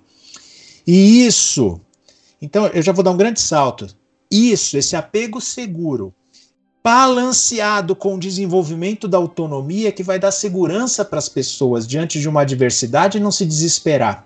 Então já se sabe que bebezinhos institucionalizados que não têm aquele mesmo cuidado, é, sabe, aquele cuidado estreito, aquele carinho materno que só uma mãe pode dar para o filho, crianças institucionalizadas têm menos resiliência. Pessoas que vêm de famílias não coesas, e antes que alguém venha falar alguma coisa que a internet tem muito mal entendedor, tenha a família com formação que tiver, mas uma família coesa, naquela que as pessoas, né, que os membros podem sentar na mesa no jantar e falar: galera, tô ferrado, tô com um problema, me ajuda. E você vê aquela coesão para ajudar a pessoa. Ou tô com um problema sem solução, me deem um amparo, a pessoa vai encontrar. E repito, isso contrabalanceando com o quê? Com desenvolvimento da autonomia né? Porque você não vai ter alguém para trocar suas fraldas sempre, não é disso que se trata. Mas aos poucos você vai o quê? Tem um problema, eu tenho segurança que eu tenho pessoas para me ajudarem. E aos poucos eu tenho segurança em resolver de fato esses problemas, porque eu aprendi isso ao longo da vida, né? Isso é fundamental para desenvolver a resiliência. Então você pode fazer umas hipóteses. Será que o contato familiar já não está o mesmo? Será que não está cada um no seu quarto? Né? Será que a cumplicidade entre os mesmos membros da família não está a mesma? Entende? É, o jantar em família, que era uma coisa sagrada ultimamente, cada vez menos famílias têm esse momento sagrado. Eu, a minha família sou eu e minha esposa, né? Tem meus pais, tal, que eu cuido, mas aqui em casa sou eu e minha esposa. A gente tem como sagrado jantar junto. Hoje foi uma exceção, porque eu vim de atender uma reunião e agora a live aqui. Então foi Agradeço, inclusive, por Oi? com a gente no jantar com a esposa, então. Não, com todo prazer. Ocasional. Mas então, Israel, eu, eu tenho uma matéria, se vocês quiserem, eu compartilho. Tá? Quem me eu tenho uma matéria sobre isso, sobre resiliência que eu escrevi para a revista Psique, e eu guardei o arquivo. E eu falo que esse apego seguro que talvez tenha se perdido foi uma das um dos componentes que formou essa, esse pessoal sem, sem resiliência, né? Com menos resiliência desenvolver aí o a suportar as adversidades e por consequência desenvolver um transtorno psiquiátrico. E foi muito importante. O metiolate parou de arder. Né? É, não, foi legal agora porque foi... eu acabei de fazer uma consulta. Eu acabei de fazer uma consulta porque em janeiro nasce minha ah, filha, então, ó, já é, fiz uma consulta. E depois que ele, ele tava falando isso de uma família coesa, vamos parar pra pensar, né? O, a família do Spock, né? O Sarek, não era uma família coesa, né? Se a gente for parar pra analisar a história, né? Não. Porque depois que a gente descobriu que, tinha, que teve a Michael ainda por cima, né? Tinha um filho que ele não. Cara, né? Então, assim, não era uma família coesa, tanto que você viu que a galera não batia muito bem da cabeça, né? Ô, Fernandes, e o que você diria pra esse público tracker, o fandom tracker, que se treta o dia inteiro na internet? O que você acha? Cara, é, eu acho que a treta é divertida, entendeu? Mas com textão ou sem é... textão? Eu não suporto textão, cara. Eu vou discutir com alguém, no máximo, três linhas. No máximo. É, pois é. O que eu ia falar, o, Thiago, é que a treta é divertida. Agora, é, treta entre fãs é uma coisa à parte, porque fã. Me perdoe aí, gente, ó. Se você, se você se sentir ofendido, tá bom? Deixa aí o recado que eu já falei, né?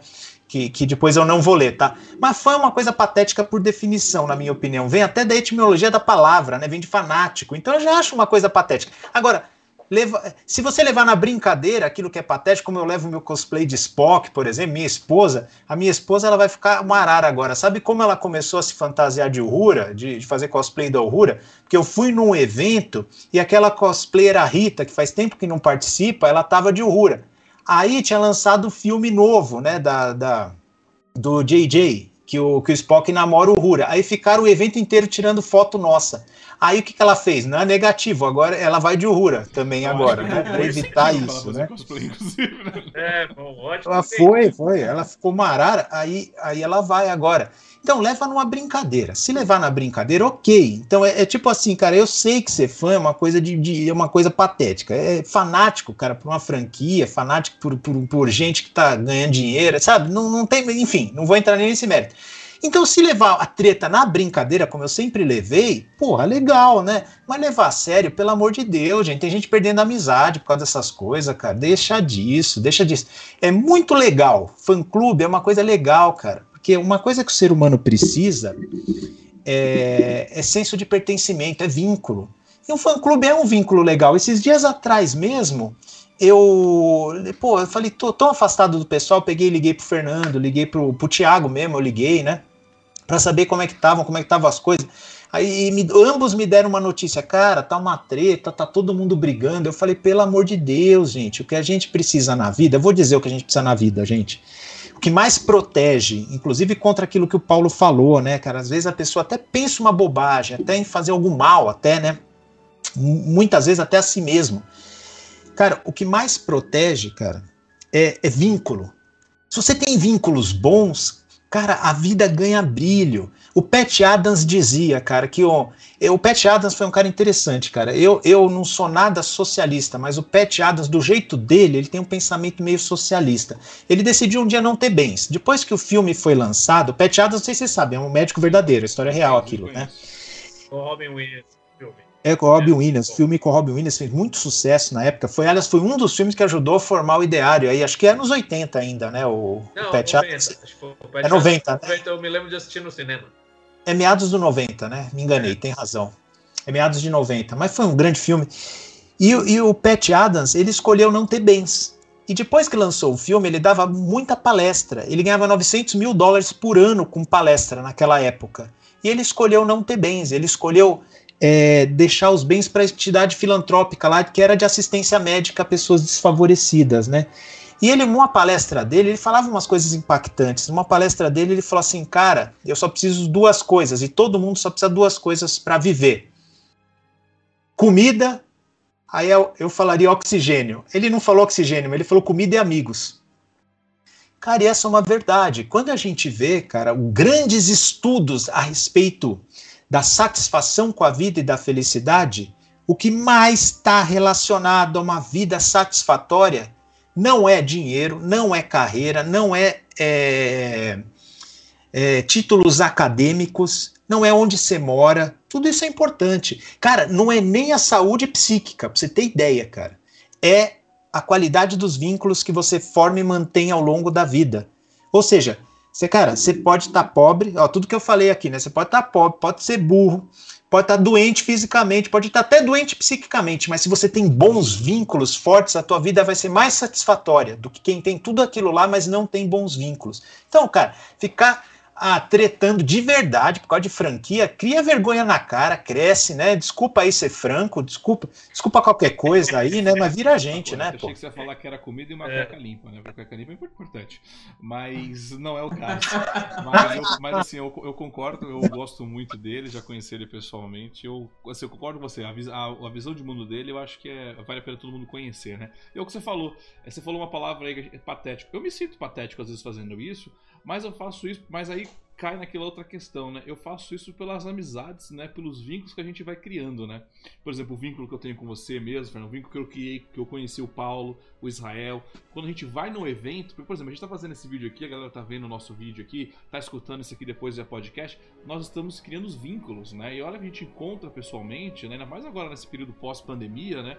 Esses vínculos é, vai ajudar muito, é, como posso dizer assim, se tá com algum problema, esse vínculo vai te ajudar a sair, né? E a gente falou, o próprio Planeta Diário surgiu, é para mim uma terapia, né? Surgiu pra gente falar, chutar o balde, da, é, o pé da barraca, mas a gente tá aqui pra justamente se divertir e criar esses vínculos não só com a gente, mas com o pessoal de casa também, né? Muito bacana isso daí. Eu acho que pra gente terminar a live com, é, com esse alto astral, eu acho muito bacana.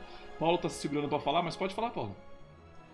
Tô me segurando que eu, eu quero me emendar nesse assunto aí, porque eu acho que esse assunto é interessante pelo o seguinte. Paulo somente que perdeu é, amizade de família, eu acho né, que Discovery, né? Onde já, onde já não, se viu isso? É, eu acho que essa, eu acho que essa discórdia ela tem uma origem. E a origem é esse momento sombrio e um pouco totalitário que a gente está vivendo. Dúvida. E que algumas pessoas querem impor a opinião em cima das outras. E eu ia encerrar com essa pergunta. E o Thiago não ia me deixar fazer a pergunta, mas eu vou fazer. Eu ia encerrar com essa pergunta é, para o Fernandes, que é assim, esse totalitarismo que a gente tem vivido e tem visto, né? Visto no comportamento das pessoas, muitos jovens agressivos, tudo isso. Isso já tem refletido em pacientes no seu consultório, essa questão política, porque no fundo, no fundo as pessoas não estão discutindo ou brigando por causa do Star Trek. Elas estão brigando porque um é de esquerda, o outro é de direita, um defende isso, o outro defende aquilo, e um quer apontar o dedinho para o outro dizendo o que, que ele tem que dizer sobre as coisas, porque a visão de mundo é uma, aquela coisa intocada, né? Aquela coisa do, de, de valorizar, né? A, a, virtude e tudo mais, e, e todo essa, esse ideário que tem sido colocado atualmente, que tem alimentado esse totalitarismo que a gente está vendo. Então eu queria, queria saber de você o que, que isso impacta nos seus pacientes e como você vê essa questão no mundo aí. Ah, isso aí. Dois minutinhos pra você. Oi? Cara, isso aí é isso aí impacta sim. É, eu tenho, eu recebo jovens aí que brigaram com, com o pai por causa dessas questões. Não estão falando com o pai, estão com problema em casa por causa disso, né? E outro cara que eu também não concordo muito com ele, mas a gente tem que dar o crédito quando a gente vai citar, né? Que o Karnal uma vez perguntaram para ele, né? Como é que vai ser na, na, no final do ano, tá chegando aí? E como é que a gente. E como é que eu vou fazer, Karnal? Porque eu vou para casa dos meus pais e eles têm uma posição política diferente, de, de, diferente da minha, né? Aí ele respondeu assim: meu amigo, se, se, se esse for o único assunto que vocês têm para pôr na mesa, o buraco já está muito mais embaixo, já, já é, é, é tua família já desagregou faz muito tempo, cara. Se isso tem que ser motivo de discórdia, tem que estar tá na mesa, né, gente? É, cara, é, a gente, a gente perdeu o, a capacidade de dialogar. É impressionante isso, cara. A gente perdeu isso. E eu vejo alguns garotos na internet que estão resgatando isso, cara, nos podcasts, onde, onde há liberdade de opinião, onde as conversas rolam francamente, onde um aprende com o outro. Eu acho muito bonito quando, quando isso acontece. Só o fato do Thiago ter falado pelo rápido, eu já não consigo articular muito bem o, o não, a resposta do Thiago. Aí demora mais do que. Aqui a gente aí, de... aí demora, aí demora, demora ainda mais, né? Mas assim, Paulo, como é que você fala? Eh, qual que é o antídoto para você não ser uma pessoa autoritária e intransigente? Como quase todos os defeitos do comportamento, é desconfiar que isso possa estar tá acontecendo, cara. Então, desconfia que isso possa estar acontecendo em algum instante. Vou dar um exemplo. Tem outra palavra que não pode falar no YouTube, né? Mas eu fui voluntário, né? Dessa intervenção aí é, sanitarista que está sendo feita né, para a gente lidar com o problema de saúde que a gente está usando. Olha quanta volta tem que dar nem para usar as palavras que a gente pode, que são palavras, né, que o próprio algoritmo tira. Então, eu fui eu fui voluntário num dos estudos. Aí eu tomei uma uma Picadinha. picadinha. Aí o HC me, me convocou para tomar a picadinha deles lá. Como eu não sabia se eu tinha tomado picadinha de verdade ou não, eu fui e tomei mais duas. E aí eu já tomei a dose de reforço de três marcas diferentes. E depois eu fiquei sabendo que eu tinha sido no estudo, eu tinha sido grupo ativo, né? Cara, eu, eu, eu convenci um monte de paciente meu a usar. Cara, isso é importante, use. Eu convencia com argumentos, todos que estavam inseguros. Levei meus pais, deu a Quase data, levei os meus pais. viu? Apesar. Cara, apesar disso, de eu ter essa convicção que sou melhor para mim, para as pessoas que eu amo, cara, eu não julgo quem, quem pensa o contrário para si. Eu vou tentar convencer se a pessoa estiver predisposta a isso. Se a pessoa não tiver, vou, vou desejar todo bem para ela. De jeito nenhum vou perder, querer perder a amizade e considerar essa pessoa um inimigo porque ela está pensando diferente. Então é assim, convencimento quando possível, né? E conciliação quando não é possível. Agora, se a gente considerar quem pensa diferente inimigo, gente, não vai sobrar ninguém. É muito, muito triste isso, né? E isso repercute sim na saúde emocional e no estresse das pessoas, certamente.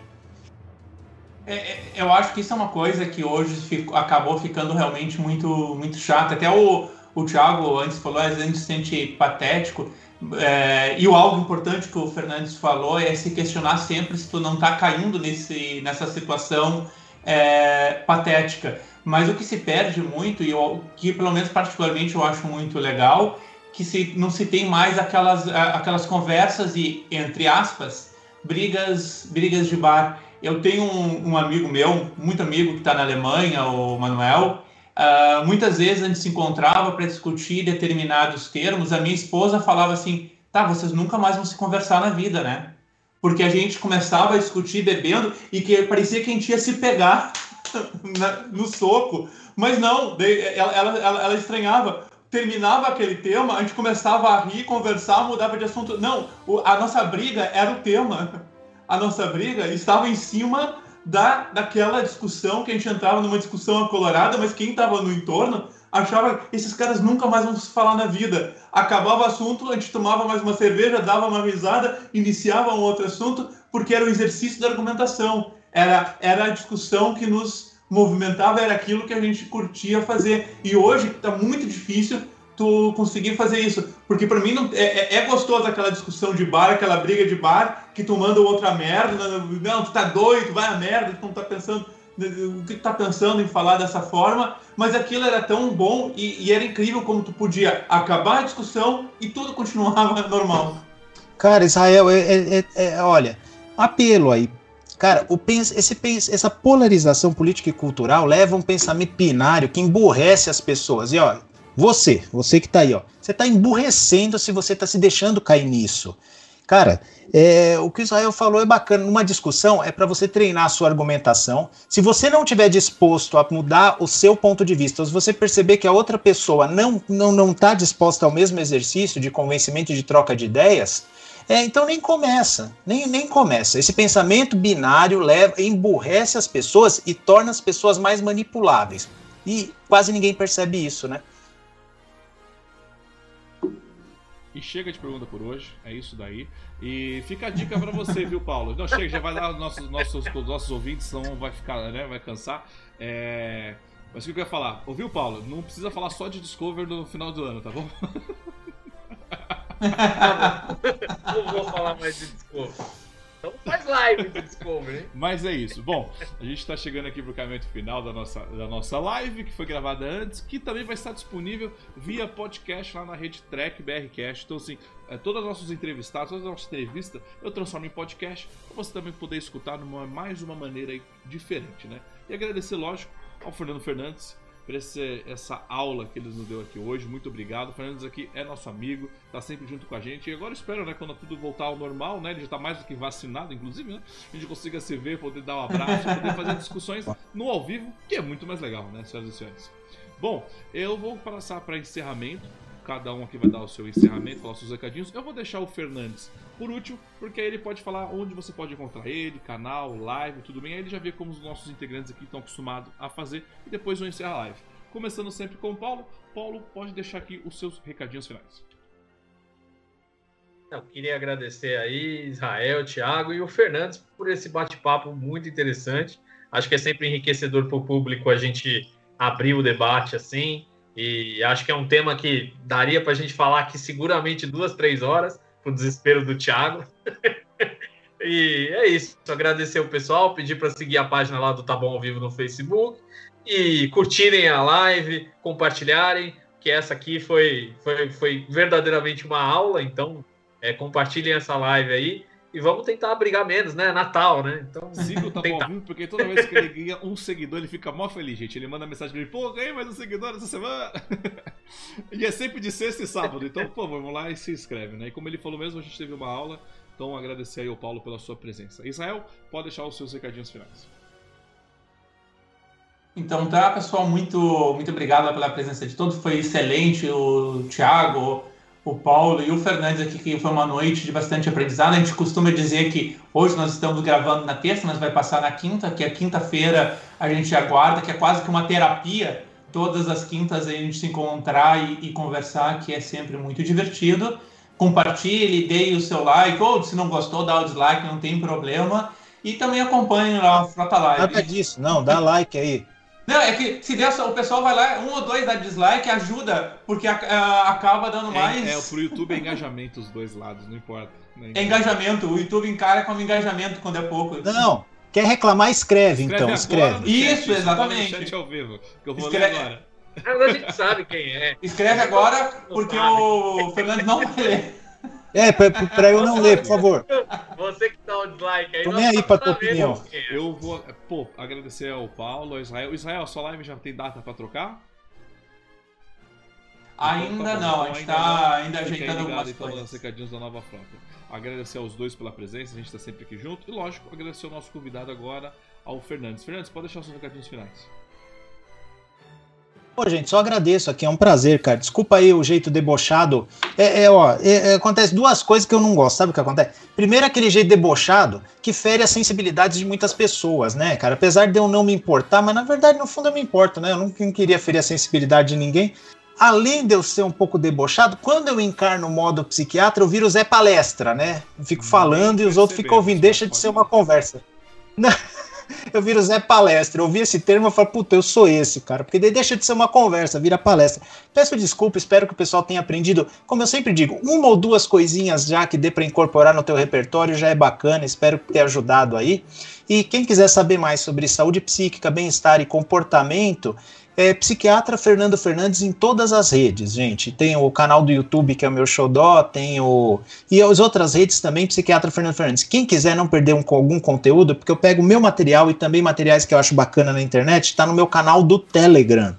Que é só digitar na lupinha de busca lá, psiquiatra Fernando Fernandes. Tá bom, gente? Muito obrigado, um abraço a todos. Sei que muita gente conhecida é, ver esse material aqui do, do Tiago. Então, beijo para todos vocês. Espero que a gente se encontre ao vivo em breve. É isso aí, Fernandes. Muito obrigado pela sua participação aqui hoje. a, nosso intuito é sempre trazer um convidado diferente por, por, é, por mês, né? Justamente para isso. Para a gente ter uma opinião diferente, né? uma opinião fora da nossa, digamos, nossa caixinha. A gente vive, nós vivemos uma certa caixinha. E é legal a gente sair dela de vez em quando, né? E ter um olhar diferente. Então eu quero agradecer a presença de todos vocês que estiveram aqui com a gente hoje no ao vivo. Eu espero estar comentando com vocês aí, vai que eu durmo e perca a hora, mas peço desculpa. Esse programa, né, perca a hora. Então agradecer ao Paulo. Paulo, muito obrigado. Muito obrigado, Israel. E muito obrigado a você, Fernandes, pelo seu tempo. Eu sei que você faz lives também no seu Instagram. Às vezes eu dou, eu dou sempre uma sapiada lá. Então, muito obrigado pelo seu tempo aqui com a gente. É isso, senhoras e senhores. Muito obrigado. Se você acompanha a gente até aqui, então, se você gosta do nosso tipo de conteúdo, curta, se inscreva e compartilhe essa nossa live. Lembrando que toda vez que tem convidado, nós estamos aqui é, compartilhando a live aqui também no Trek BRCast. É isso, muito obrigado e até a próxima. Mais um podcast do Diário do Capitão. Lembrando que a versão em vídeo você encontra lá no YouTube. E para mais podcasts de Jornada nas Estrelas, entre e acesse Trek BRCast, uma fusão dos podcasts trekkers brasileiros. Lá você vai encontrar podcast Sessão 31, Nova Frota e Diário do Capitão. Ou procure no seu aplicativo favorito. Um muito obrigado, até a próxima e engage!